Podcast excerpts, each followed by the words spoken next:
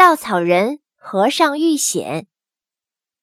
第二天早晨，这个小团体的伙伴们醒来了，重新振作精神，充满了希望。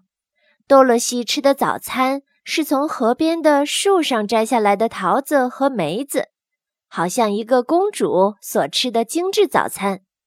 这条宽阔的河现在还把它们和美丽的对岸隔开着。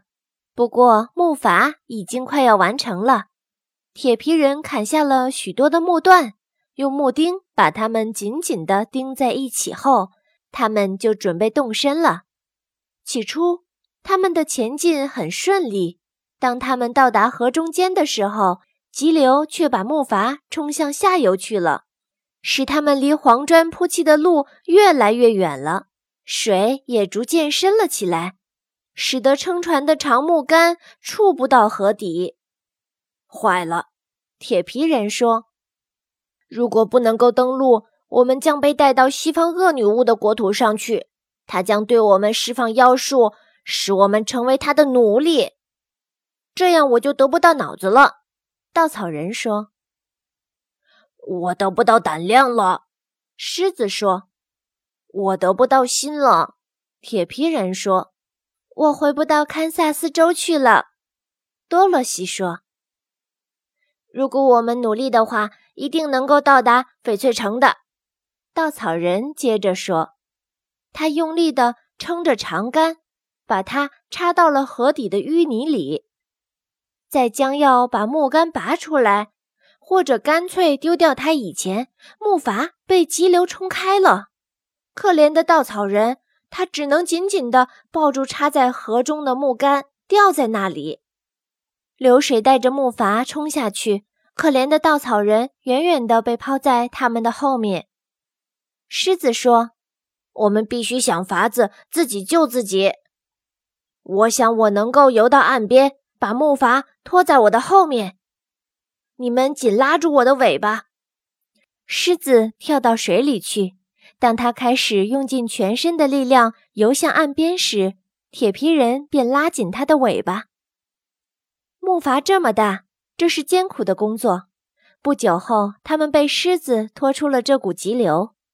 多萝西拿起铁皮人的长木杆，帮着把木筏推向岸边。当他们到达岸边，登上那美丽的绿草地时，大家都疲倦极了，并且知道那股急流带着他们走了一段很长的路，远离了去翡翠城的黄砖路。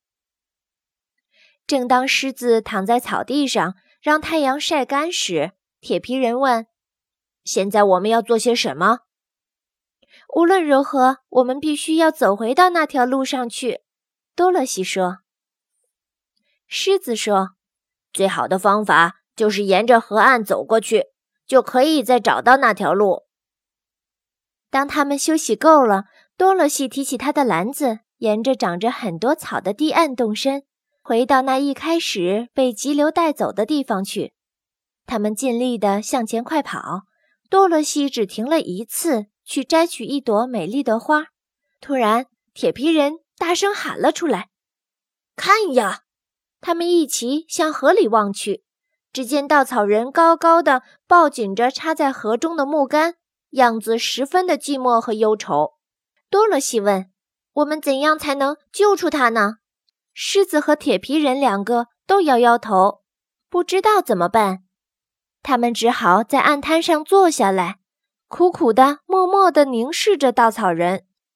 后来有一只鹳鸟飞过来，鹳鸟看见了他们。便在水边停了下来。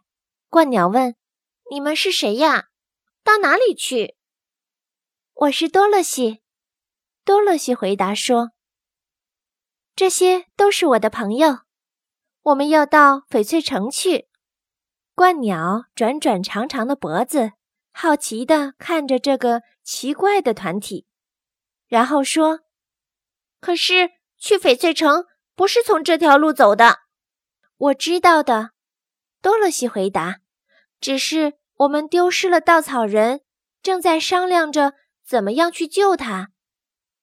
鹳鸟问：“他在哪里？”就在这条河里。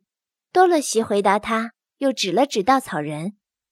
鹳鸟说：“如果它并不是那么大和那么重，我就会去把它救出来。”多萝西恳切地说：“它一点也不沉，因为它是用稻草填塞的。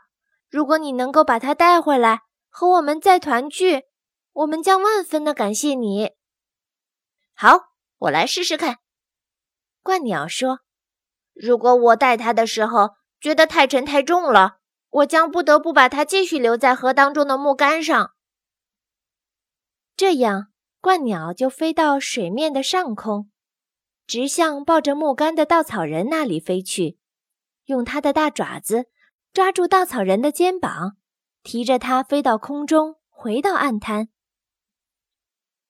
多萝西和狮子，还有铁皮人，还有托托。都坐在那里等候着。当稻草人发觉自己又回到朋友们的中间的时候，他快活地拥抱着他们，连狮子和托托也在内。大伙儿一起向前走时，稻草人每走一步就高唱着歌曲。他实在是太高兴了。我害怕我将不得不永远地留在河当中了。稻草人说。但是那慈悲的鹳鸟救出了我。如果我能够得到脑子，我将再寻到鹳鸟，做一些好事情去报答它。那很好啊！鹳鸟一边说着，一边在它旁边飞着。我常常喜欢去帮助灾难中的朋友，但现在我必须走了。我的孩子们都在家里等着我。我希望你们能够找到翡翠城。得到奥兹的帮助，谢谢你，多萝西回答说。于是，仁慈的鹳鸟飞到空中去，一会儿就不见了。本节目由安娜妈咪教育公益电台出品，感谢您的收听。